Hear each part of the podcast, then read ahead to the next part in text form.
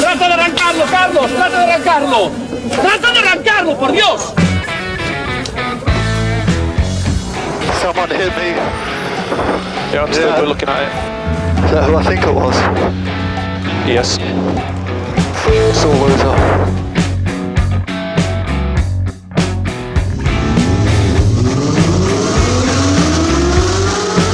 Izquierda buena más ojo corta, se cierra poco.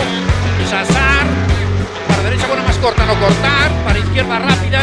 Para derecha buena más, se cierra poco. Para izquierda buena más, se abre. Acaba buena más, se abre. Sasar. Para derecha buena más, no cortar. Para izquierda rápida, ojo, se abre. Para uno. Derecha rápida, ojo con fe. Rápida, ojo con fe. Acaba rápida menos.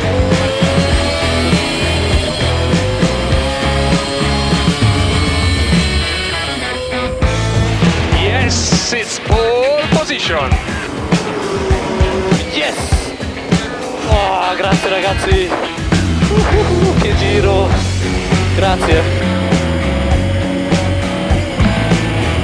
Bienvenidos, bienvenidas, bien hallados, bien halladas, bien hallades, amigues, amigas, amigos. Esto es Turbo Track Inclusivo. ¿Cómo estás, Dani Catena? Buenas tardes, buenas tardes, buenas tordos. David, feliz sábado de inclusión social. Eh, nos falta hacer el programa en braille.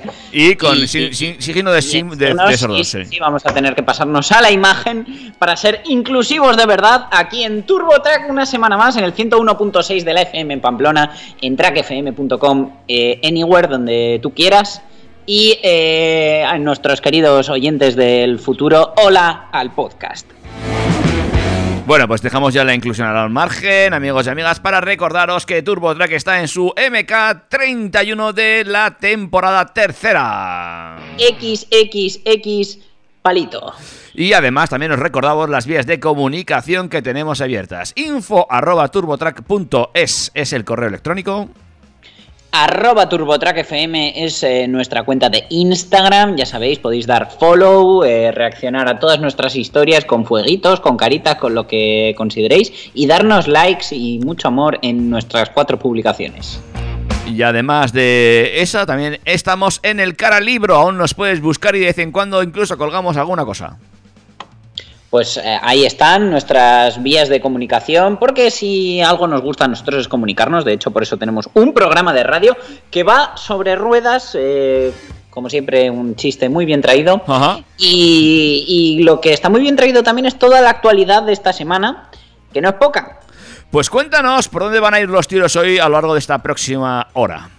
Pues mira David, dicen que segundas partes nunca fueron buenas y lo que traemos son segundas partes de muchas noticias que ya hemos dado. Mm, ajá. Por ejemplo, Vale. por ejemplo, ¿te acuerdas de que el otro día hablamos de que el- va a haber una nueva política de peajes para autovías y autopistas? Sí. Pues viene la cara B. Eh, resulta que esto va a comprometer nuestra seguridad vial. Eh, correcto, esto ya lo pensé yo en su momento, pero eh, luego me desarrollas la noticia y lo debatimos. Más cosas. Tanto hablábamos también de, de los coches que están de baja temporal, con ITV, sin ITV. Bueno, pues resulta que hemos echado cuentas y tenemos la mitad de los coches sin la ITV. Ajá, la mitad de los coches no, no es así exactamente. La mitad. Luego, luego te, te explico de dónde sale la cuenta, porque como un buen periodista que no soy, eh, maquillo los números y os lo estoy diciendo como me da la gana, pero Ah, son la mitad. sí. Esto es un. eh, ¿Cómo se llama? Ahora, ¿Cómo les llaman ahora a los titulares sensacionalistas? Bueno, es igual. Un clickbait. Ah, vale. Siguiente. España, uno de los países con la tasa de siniestralidad vial de Europa. ¿Qué opinas? ¿Será la mejor, la peor? Bueno, lo dejamos también en, ¿cómo has dicho? Clickbait. Sí, hacemos ahí también un clickbait. Vale. Y luego ya hablamos de coches o qué? Eh, bueno, habrá que hacer la carta porque, claro, con esto de las restricciones todo va más lento, Espera, entonces espera, habrá que empezar a pensar en la carta a los reyes. Espera que se viene chiste. ¿No? ¿Ya está? ¿Lo dejamos ahí? ¿No se va a venir el chiste? Bueno, Baltasar este año nos va a traer un deportivo. Venga, otro. El otro día hablábamos del plan Moves y eh, esta semana tenemos un nuevo candidato para que te lo compres y te acojas a ese plan Moves de, de tercera edición. Y es el Hyundai Tucson híbrido enchufable. Anda, espérate, que este, que este, este titular me lo he saltado yo. Vale, Hyundai Tu- Tucson híbrido enchufable. Seguimos con hibridaciones, pero en este caso muy, muy, muy, muy, muy ligera, tan ligera que ha sido Maserati la que se ha unido a la microhibridación. Ajá, vale, ese también me motiva. A mí Maserati me va bien para el fin de semana. Eh, para entre semana igual te va mejor eh, el primer modelo de la nueva generación de eléctricos que va a sacar Toyota. Oh, a ver, a ver, puede sorprenderme mucho lo que haga Toyota. EZ4X. Mm, Mm. Parece una contraseña, pero no, no lo es. Vale. Desde Pamplona, con corazón para el mundo entero, ya tenemos la actualización del Volkswagen Polo. No iba a llegar el Ibiza y no íbamos a tener Polo nuevo. Vale, veremos también cómo ha quedado ese polo remozado. Y ya sabes que este tipo de actualizaciones pues eh, son generales para todas las marcas, así que hablaremos también del nuevo Fiat Tipo. Venga, va. Y eh, nos vamos a enseñar porque después seguiremos hablando de Fiat, aunque mm, no precisamente de la categoría del tipo. Mm, no, no, no suele ser lo mismo. No. Otra de ida y de vuelta. La semana pasada anunciamos la presentación, esas imágenes oficiales del Q4 e-tron de Audi. Y esta semana lo que tenemos es que ya lo tenemos a la venta, ya te lo puedes comprar. Abre la cartera. Vale, luego abrimos la cartera porque ayer, eh, no, la semana pasada hablábamos de precios y no se disparaban demasiado. Veremos si al final se queda así o nos, o nos equivocamos. Más cosas. Ya veremos, ya. Y ya para cerrar bloque, eh, una noticia que luego comentaré porque es que además eh, incluye una tecnología muy interesante y esta semana ha sido tema de conversación entre algunos amigos míos. Honda ya tiene eh, preparado el lanzamiento del nuevo HRV. Al final, bueno, Honda no es una marca de volumen, pero eh, así como el otro día hablábamos de, que Mitsubishi, sin ser una marca de volumen, lo había petado con, con el Outlander híbrido enchufable y ahora traían el Eclipse Cross, creo que Honda lo puede hacer muy bien en Europa con el nuevo HRV. Además me gusta a mí este coche. Sí. Venga, pues todo eso y mucho más después de un break musical. Hala, pues a ver qué novedad eh, me pones esta semana o si tiramos de grandes éxitos ya conocidos. Empezamos por novedades. Aquí en Turbo Track, no os mováis que enseguida hablamos de coches.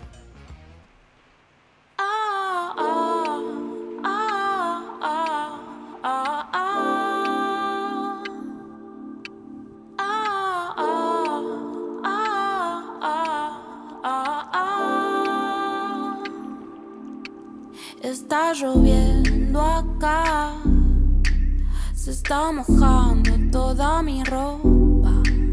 No me importa ya, estar mojado es lo que me toca.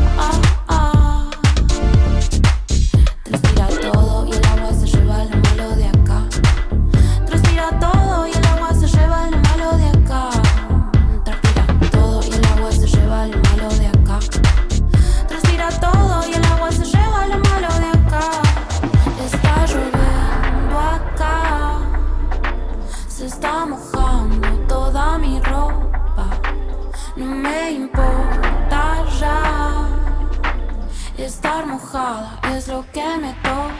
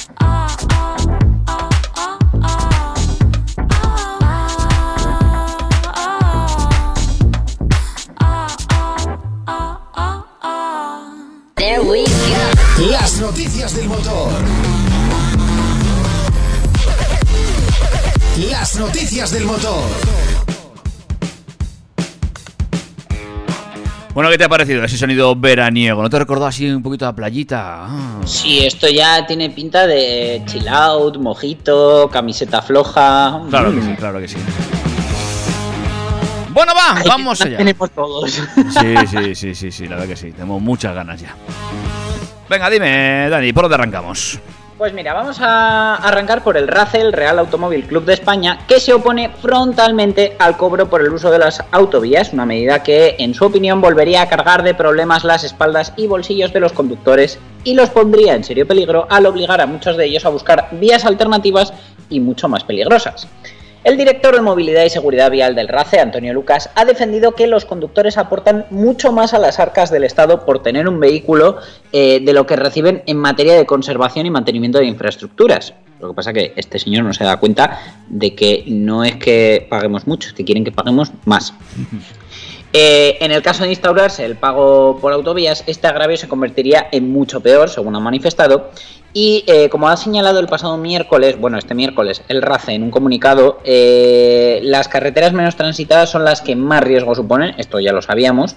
Y según el informe Eurorap, en el que se evalúa la siniestralidad de la red de carreteras del Estado y en el que participa el RACE, apunta a conclusiones eh, muy preocupantes en el caso de que se cobre por el uso de las autovías y los conductores acudan a carreteras secundarias por evitar el peaje. Para Antonio Lucas, el pago por uso podría generar que muchos conductores opten por circular por las carreteras secundarias, donde se produce el 78% de los, acti- de los accidentes mortales, de manera que se desincentivaría el uso de las vías de alta capacidad. Y habría que ver qué repercusión tendría eso, eh, aparte de la siniestralidad, por supuesto, que ya de por sí es una mala noticia, eh, en gasto a la seguridad social. Vamos, yo lo veo claro. Pues sí, evidentemente sí. Lo que pasa es que yo al final esto de los peajes he estado también leyendo un poco por ahí. Y claro, eh, más que llenar las autovías y autopistas de peajes, parece ser que lo que quieren es introducir algún nuevo tipo de agrávame, eh, algún tipo nuevo de impuesto. Pero lo que no sé si lo harán en el combustible o dónde. Es que ya más aún. Bueno, en el, en el combustible ya han metido alguno, pero vamos, siempre pueden meter alguno más. En fin, Es que, eh, en fin, se, se nos complica el tema, sí. ¿Para qué contar? ¿Para qué contar? Voy a lo de la ITV, que como os he dicho antes, eh, tenemos la mitad de coches sin la ITV. Y es que más de un millón de los casi 2,1 millones de vehículos que tendrían que haber pasado la ITV en el último mes no lo ha hecho todavía. Y este es el dato que ha otorgado en un comunicado la Asociación Española de Entidades Colaboradoras de la Administración de la Inspección Técnica de Vehículos, la AECA-ITV, que achaca este dato a la confusión generada tras las prórrogas otorgadas a la ITV durante el primer estado de alarma. Muchos conductores están circulando en la actualidad sin siquiera saber que tienen la inspección técnica caducada. Eh, dicen como en criterio, evidentemente, que circular eh, sin la ITV en vigor está calificado con una infracción grave o muy grave y que puede suponer una sanción desde eh, 200 euros por circular con la ITV caducada o desfavorable y de hasta 500 euros por circular con una ITV negativa. Además, desde esta asociación advierten de que el año pasado se impusieron un total de 434.000 multas por no tener la ITV correctamente regularizada, únicamente superada por las sanciones por exceso de velocidad. Eh, por último, la asociación también señala que en caso de siniestro, si un vehículo no tiene la ITV en vigor, no estaría cubierto por su compañía aseguradora, lo que podría originar unos elevados gastos para el propietario del vehículo en función de la gravedad del hecho. Así que, señores, si os caducaba la ITV en el estado de alarma, os acogisteis a estas prórrogas, eh, os caducaba en febrero y pensabais que con la prórroga a lo mejor podéis tirar hasta abril, mayo, miradla y pasadla ya, que la que se puede liar es gorda. Pues sí, eh, es muy cierto que con esto de la pandemia y con esto de las prórrogas y con tal, eh, la cosa se ha despistado un poco. Luego también hay mucha gente que eh, alude que como no están, no pueden moverse de comunidad en comunidad, no pueden salir de su territorio, pues no usan el coche. Ya verás tú el día que todo el mundo sa- saque el coche. Verás tú. Yo tengo la teoría de que a algunos se le ha olvidado conducir. Luego están los que no sabían conducir ya de antes. Que bueno, Es- eso, eso también eso es está muy bien que teletrabajen. Sí, sí, sí, esa es buena, esa es buena. Pero bueno, aun y todo, fíjate, España entre los cuatro países con mejor tasa de siniestralidad vial de Europa. Evidentemente, a ver, a ver. aspiramos a cero, Mm. pero no está mal. Venga, pues a ver, cuéntame eso. Pues mira, en España tenemos 29 fallecidos por millón de habitantes y se sitúa como el cuarto país de la Unión Europea con menor tasa de mortalidad por accidente de tráfico por detrás de Suecia con 18, Malta con 21 y Dinamarca con 27. Mm. Según las cifras provisionales de víctimas mortales en carretera en 2020 de la Ah, Comisión Europea, ah, claro, en 2020. Sigue, sigue. bueno, a ver, pero en 2020 ha habido confinamiento en todos los países. Ya, sí, sigue, sigue. Que no, no ha sido una cosa solo de España.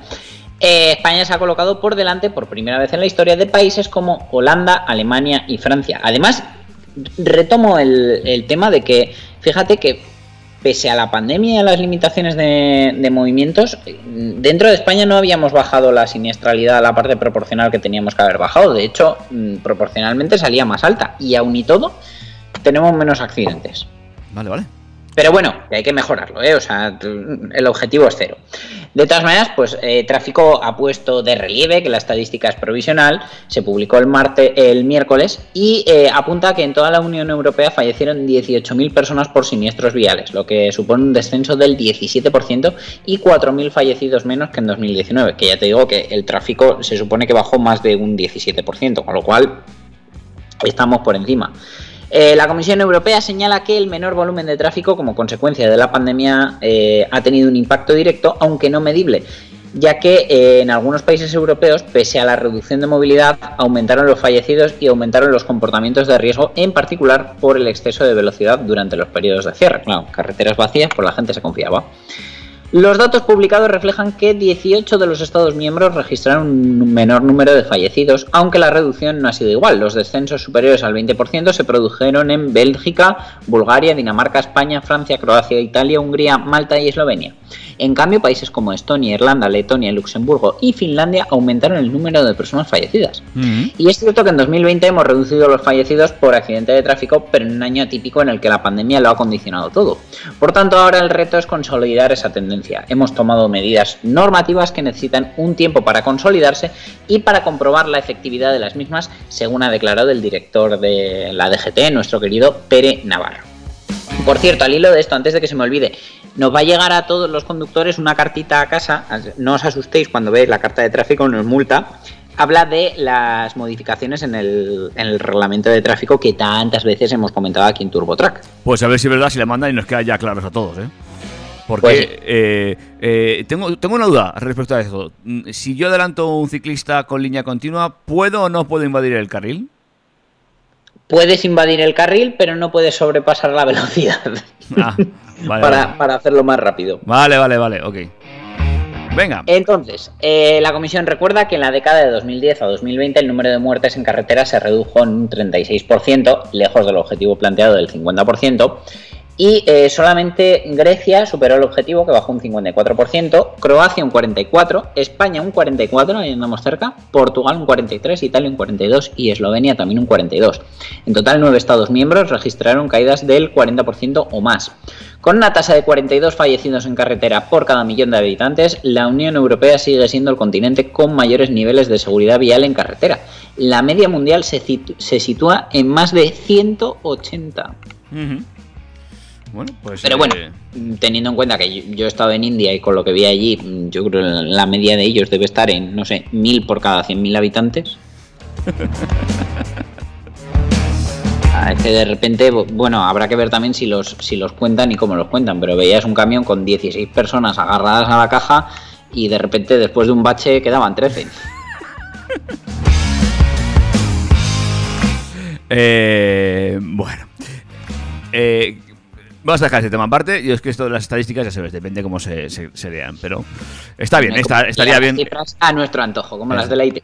Estaría bien. Y ojalá sea así, seamos los cuartos y, y, y el año que viene seamos los primeros y el siguiente ya incluso llegamos al cero. Sería. No, incluso no, no seamos, pues no hay lista porque todo el mundo está en cero. Eso, estaría muy bien. Pero bueno, es lo que hay de momento, amigos y amigas. Eh, ¿Más cosas o qué es otro break musical?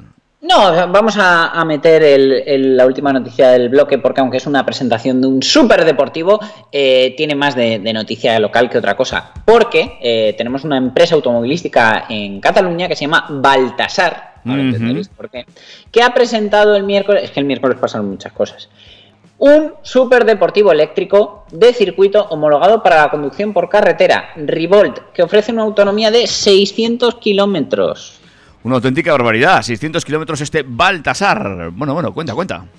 Eh, la presentación corrió a cargo del fundador, consejero delegado de la compañía, Baltasar López, quien ha explicado que la filosofía de la marca es fabricar coches para el carpe diem, disfrutar el momento. Y por ello el logotipo está formado por una C y una D, que fíjate, podría ser Catena Daniel, pero no es.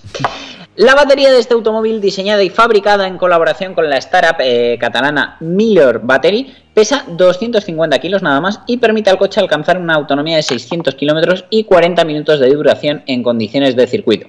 Además, López ha destacado durante su intervención que la batería permite cargar para tener una autonomía de 100 kilómetros en 5 minutos. Revolt tiene 500 caballos de potencia, pesa 700 kilos y puede llegar a los 100 km por hora en 2,5 segundos. Cumple con los requisitos de seguridad de la Federación Internacional del Automóvil FIA. Para poder cumplir con el objetivo de peso, casi todos los componentes son de fibra de carbono, incluyendo la carrocería, interiores a asiento, volante o difusor. Evidentemente, pues eh, un coche eléctrico de estas prestaciones y hecho entero en fibra de carbono, pues eh, tiene una factura de unos 230.000 euros ¿vale? Más impuestos. ¿eh? Eh, bueno, como es eléctrico, pues no paga impuesto de matriculación, pero el IVA sí que, sí que habría que pagarlo. Y las primeras entregas se harán en la segunda mitad del próximo año. Así que vete encargando el tuyo, Sí, que si no, sí, estaba- nos estaba- en 2024. Estaba precisamente en eso, estaba cargando el mío, lo que pasa es que, que, mm, se me queda un poco pequeño el maletero. Pero lo demás bien, ¿eh? Bueno, a ver, yo qué sé, si tienes dinero para eso no necesitas maletero. Cuando vayas a un sitio de vacaciones te compras ropa y ya está. Ah, Es que tienes mentalidad de pobre, David. me has pillado. De verdad, no, no- sé con quién me junto. 230.000 euros. Eh, habrá que ver cuántos venden. Bueno, lo mejor de todo es que si te lo puedes comprar, probablemente pues tengas una empresa y encima te grabes el IVA. Ah, bueno, pues visto así, visto así. Pero bueno, estamos hablando de 278.300 euros con IVA. No está nada mal, amigos y amigas. Ahí es nada. ¿Cómo no va a estar nada mal eh, ese break musical que vamos a hacer? Porque ya nos ha quedado bastante denso el bloque. Pues vamos allá con un break musical, amigos y amigas, para seguir hablando de más coches, más novedades, más motor aquí en Y más voltios. Más voltios, aquí en TurboTrack. Yo quiero estar, pero me fui.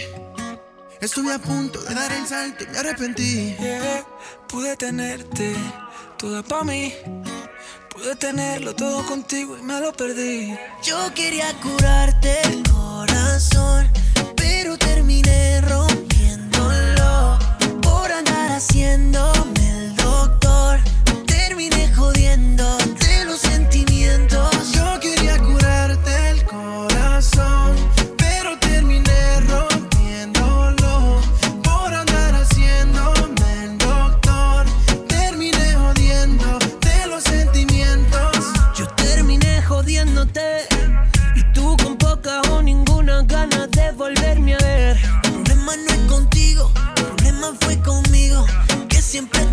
siendo yo mi peor enemigo. Te extraño, no se te haga extraño. Si te llamo a las 3 de la mañana, borracho. Yo sé no quieres verme, de mí fue suficiente. Ahora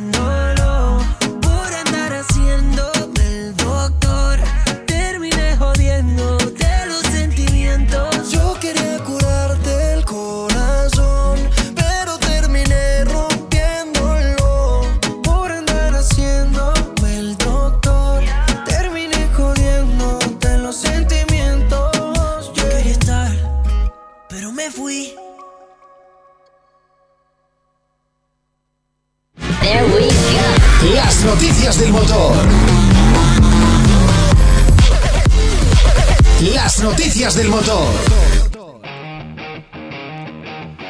Venga, vamos a seguir adelante. Ahora ya sí, hablamos de coches guapos. Muy guapos los que nos trae hoy en este programa Dani Catena con eh, eh, la nueva variante del Hyundai.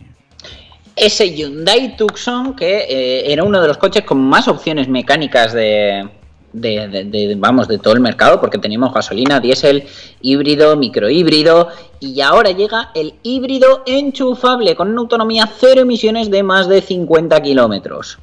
Eh, ahora sí, ofrece la gama electrificada más amplia de su segmento.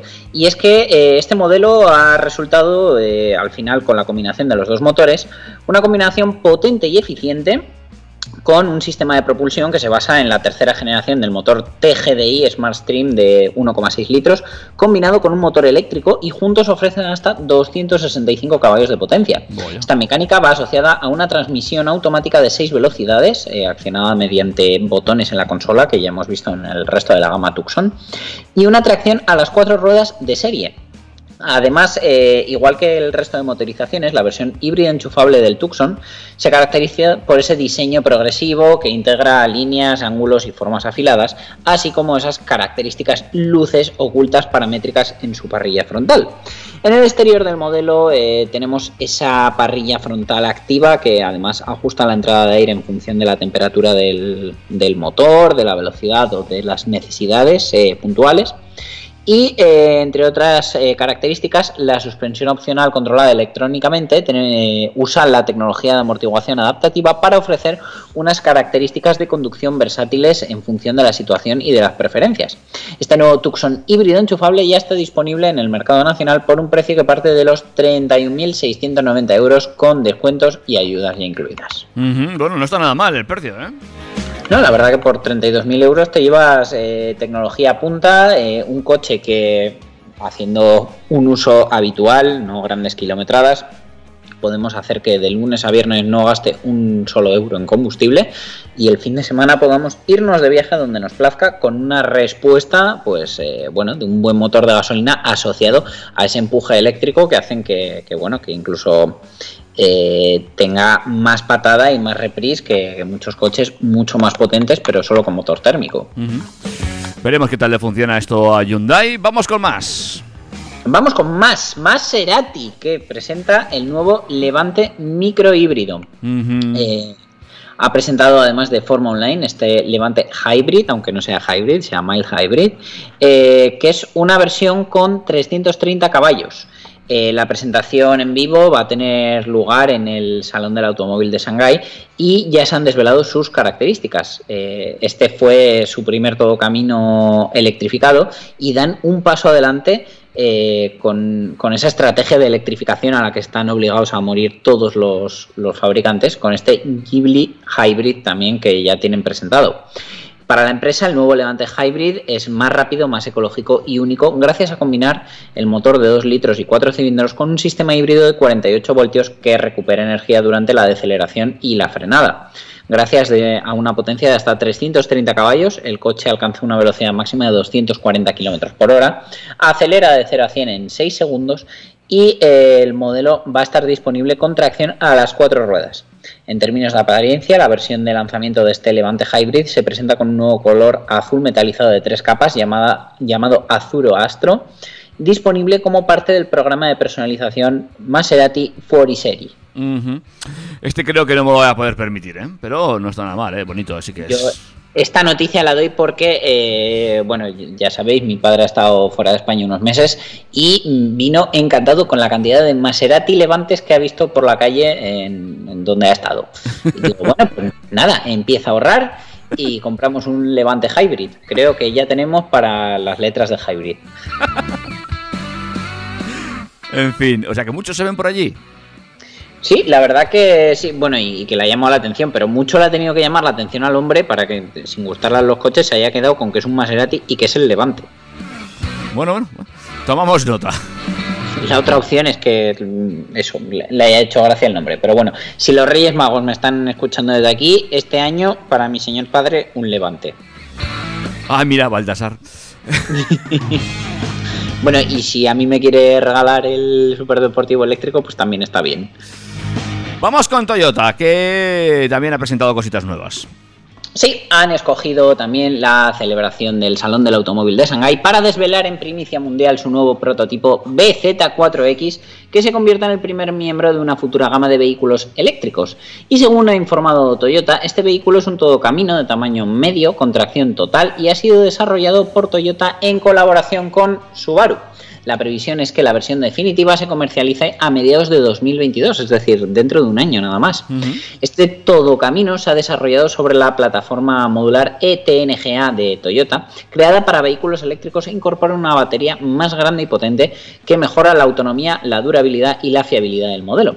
Toyota explicó que el BZ4X es el primer vehículo en incorporar la nomenclatura BZ y afirmó que hasta 2025 lanzará otros 15 modelos eléctricos de batería, entre los que se encuentran 7 vehículos Toyota BZ. En 2025 la compañía contará con 70 vehículos electrificados en todo el mundo. Toyota además ha destacado que la gama BZ ayudará a lograr su objetivo de neutralidad de carbono, que hace referencia a los planteamientos e iniciativas orientados a neutralizar las emisiones de dióxido de carbono en todo el ciclo de vida del vehículo.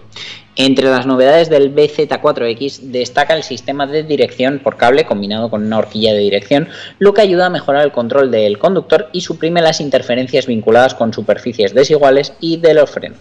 Además, este sistema de dirección por cable prescinde del volante circular ya que elimina la necesidad de que el conductor mueva las manos por el área del volante para realizar el giro, lo que según ellos mejora el placer de conducción.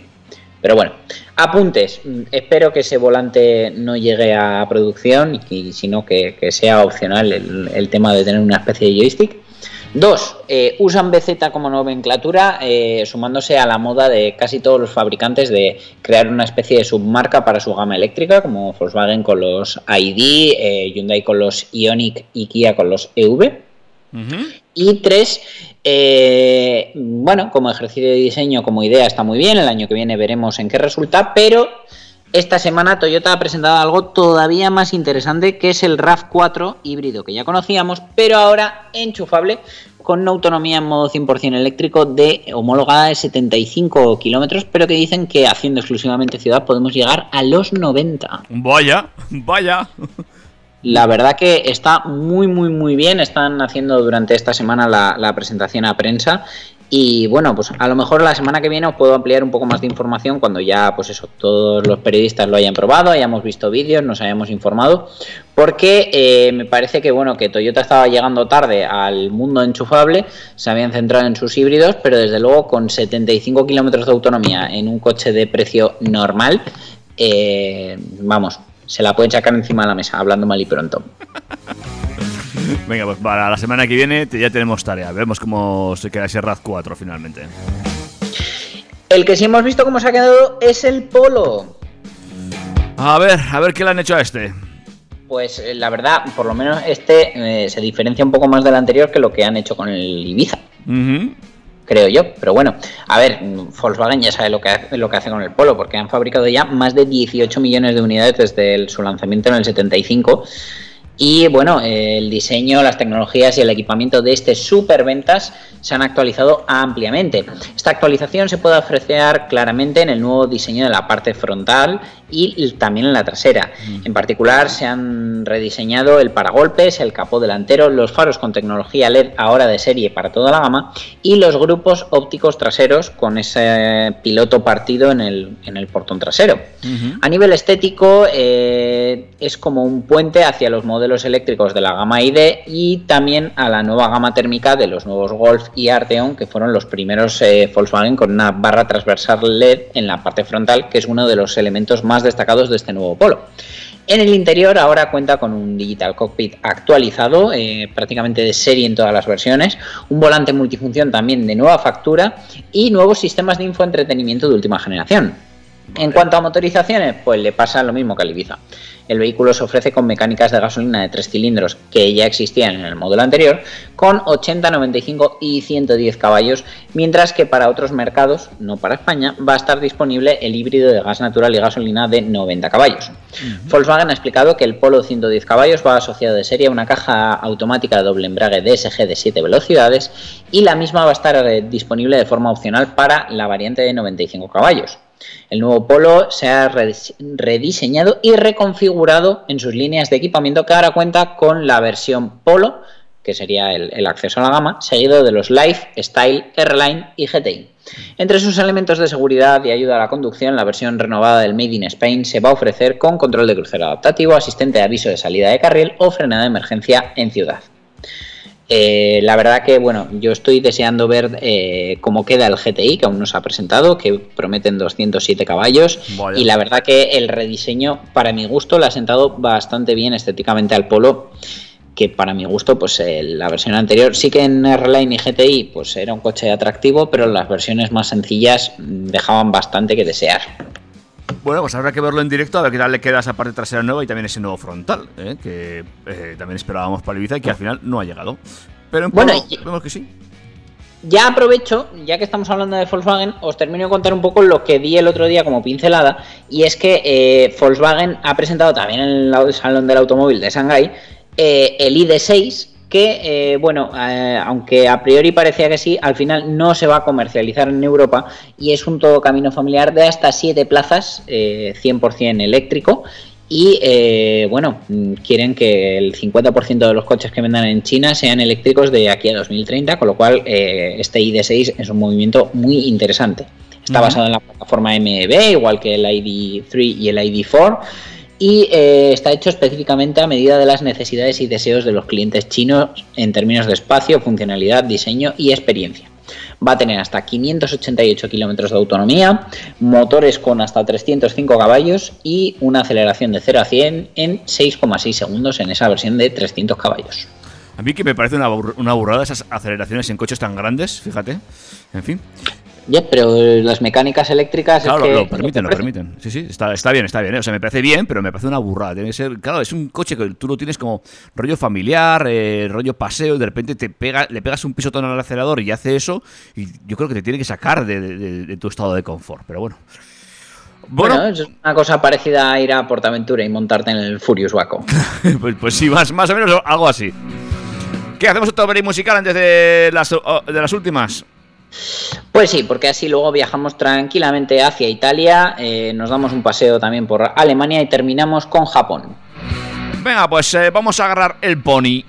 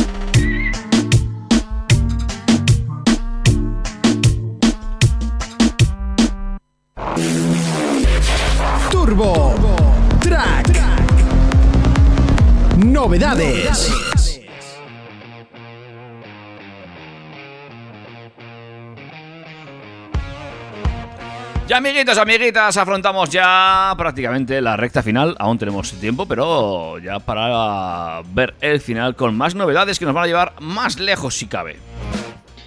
Aunque nos vamos al país casi vecino Italia, donde Fiat ha lanzado eh, también para el mercado español el nuevo tipo, que llega cinco años después de la anterior generación del modelo, con más tecnología, más elementos de seguridad y con una nueva versión cross eh, camperizada, como tanto gusta en este nuestro mercado.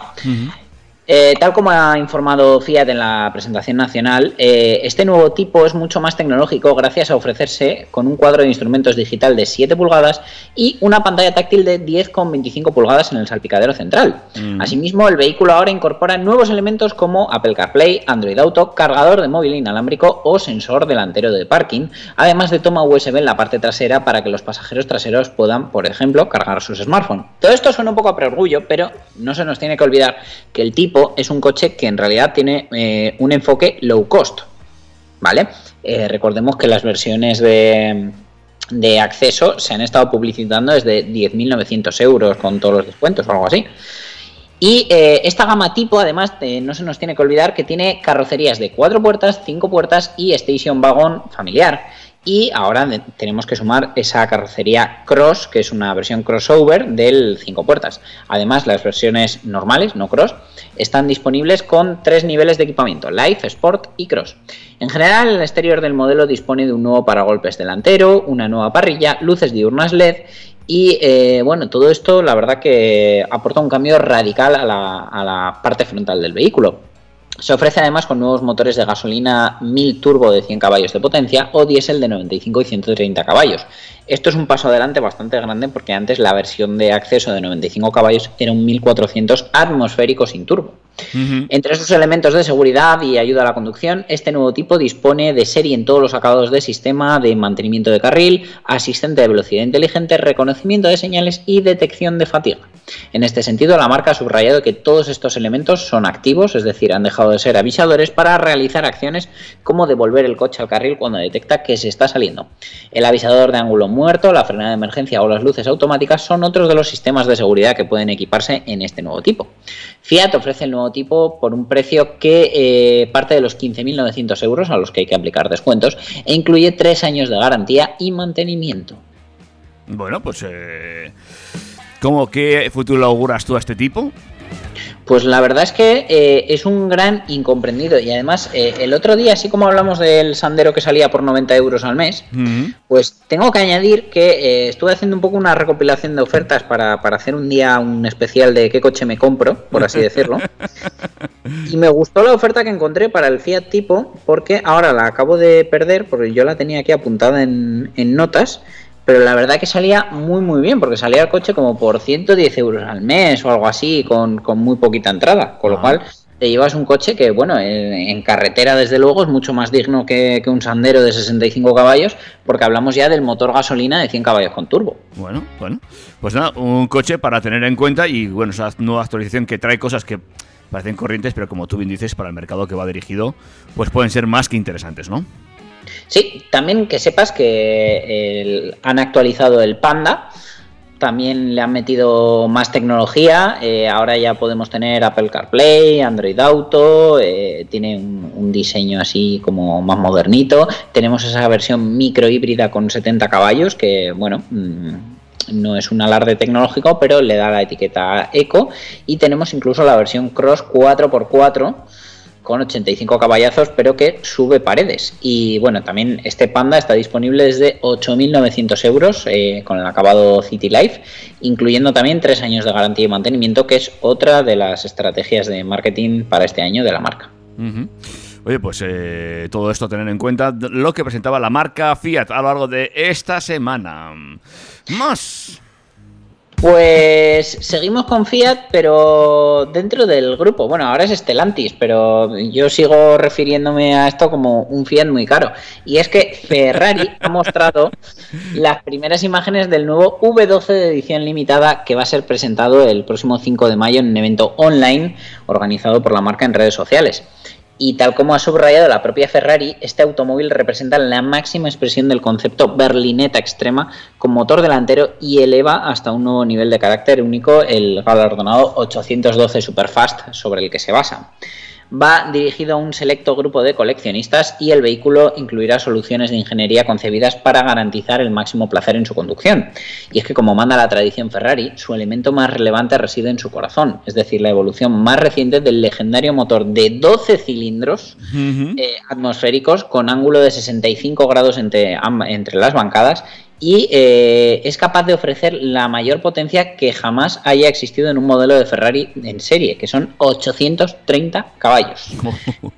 En términos de diseño, la nueva versión especial es un automóvil con personalidad propia, distinto del 812 Superfast de- que toma como base, y se ha conseguido adaptando líneas que realzan especialmente su diseño arquitectónico y dinamismo con el objetivo de exacerbar su carácter deportivo extremo, como ha subrayado Ferrari, y la verdad es que a mí el resultado me encanta, no lo podría pagar ni en 23 vidas, pero desde luego ojalá algún día se cruce uno de estos en mi camino, por lo menos para poder verlo.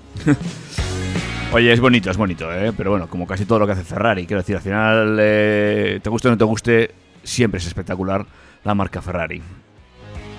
Sin duda. Y ya si nos vamos a algo un poquito más lógico y sobre todo adaptado a los nuevos tiempos, podemos comprarnos desde ya el nuevo Q4 e-tron que inicialmente se comercializa con dos versiones de 170 y 204 caballos eh, con autonomías de hasta 519 caballos. Eh, la variante de entrada sería el Q4 35 e-tron que tiene 170 caballos y una autonomía de 340 kilómetros. Eh, por encima tendríamos el Q440 e-tron, que desarrolla una potencia de 204 caballos y hace que pueda tener una autonomía de hasta 519 kilómetros sin tener que parar a recargar. Por encima de este 40 tendríamos el 50, que ya monta dos motores eléctricos y por tanto llevaría el apellido 4 por la tracción integral, con una potencia de 299 caballos. La autonomía se reduce hasta los 488 kilómetros, pero podemos hacer el 0 a 100 en 6,2 segundos, lo que hablábamos antes. Eh, Audi nos ha dicho que desde la versión más básica, este Q4 e-tron va a incorporar eh, faros LED delanteros y traseros, instrumentación digital Audi Virtual Cockpit, asistente de aparcamiento trasero, el delantero ya si acaso para pagarlo aparte, control de velocidad de crucero o asientos calefactados. Así, eh, Audi comercializa el Q4 e-tron en España con un precio de partida de 44.640 euros para el 35. Eh, el 40 estaría desde los 48.910 y Audi destacó que el 80% del mix de ventas de este vehículo se va a poder acoger a las ayudas del plan Moves 3 con incentivos de hasta 7.000 euros en el caso de además achatarrar un coche antiguo, 4.500 sin eh, achatarramiento. Mm, es bonito este coche, ¿eh? me gusta. Y lo que te dije el otro día, en esos precios es muy, muy, muy interesante y tiene un nivel de acabado que mm, a mí por lo menos me gusta infinitamente más que el de su primo, el, el Volkswagen ID4. Entonces eh, estaríamos hablando de que en la escala mía personal, Dani Catena de valores que nadie puede cuestionar porque es mía y solo mía, eh, estarían este Q4, por detrás el Skoda Enyaq y ya en último lugar las versiones de Volkswagen, ID4 y ID3, ID3 e ID4 a la espera de ver ese ansiado Cupra Born que, que también promete un muy buen acabado interior, pero que eh, aún y todo, y aunque me duela decirlo, creo que no va a estar a la altura de este Q4, que me ha encantado. Mm. Ay, cómo me gustaría ver este coche en directo. Mm, Pues como yo, como yo me siga calentando, algún día lo vas a ver en mi garaje. Pero dentro de mucho tiempo. O sea, tú ten en cuenta que yo me lo tendré que comprar ya viejo para poder pagarlo. Entonces, pues estamos hablando de a lo mejor dentro de 5 o 6 años. Tengo. Bueno, bueno, bueno, todo puede será ser. el siguiente coche, será eh, el siguiente del siguiente. Todo puede ser en esta vida, nunca se sabe. Háblame por último de ese HRV. Mm, Honda nos ha traído ese HRV i HEP que va a llegar al mercado europeo en el último trimestre de este año y va a estar disponible exclusivamente con mecánicas híbridas, que eh, para el público al que van a atacar me parece perfecto. Eh, representa uno de sus últimos pasos en su compromiso de que de cara a 2022 sus principales modelos eh, se incorporen con versiones híbridas y al reinventar este HRV Honda se propuso crear un coche que combinase pues, un diseño atractivo, un nivel de eficiencia bastante alto y una funcionalidad también alta. Este nuevo modelo, que está concebido para responder a las necesidades del consumidor actual, consigue un equilibrio destacado entre un estilo todo camino mm, aspiracional, por no decir premium, y una extraordinaria amplitud con unas dimensiones bastante compactas. Este nuevo coche dispone de una carrocería todo camino de aspecto moderno con un diseño sencillo y con un interior espacioso y versátil. Entre otros elementos, los asientos traseros permiten un reclinado mayor en comparación con la generación anterior, eh, esa mecánica con dos motores eléctricos compactos, uno actuando como generador y otro como propulsor, conectados a un motor de gasolina y VTEC de 1,5 litros y 131 caballos, que eh, me parece una solución muy, muy, muy acertada.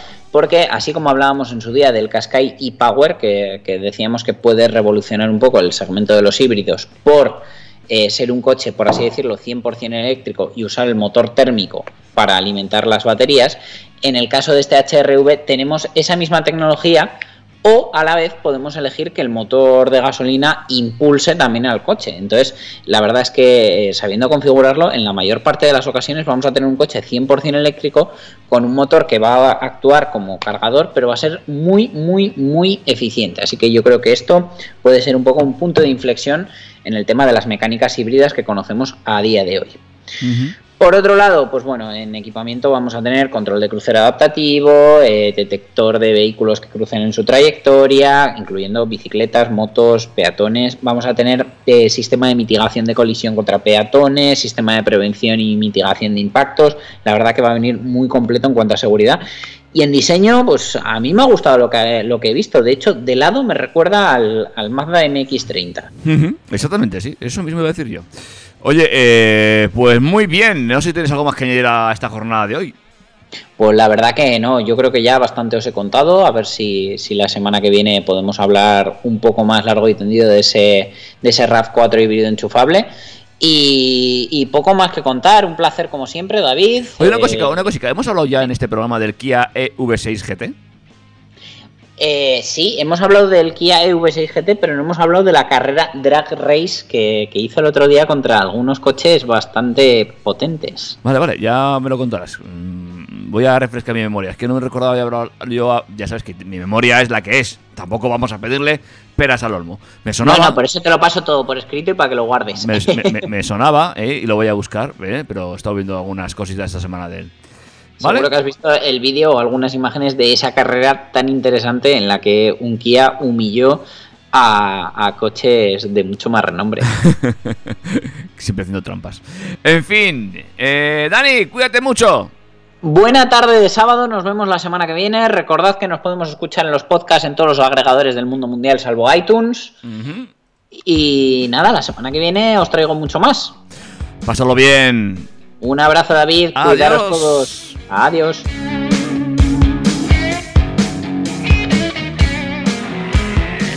Macho, yo no sé tú, pero yo me lo he pasado muy bien, macho.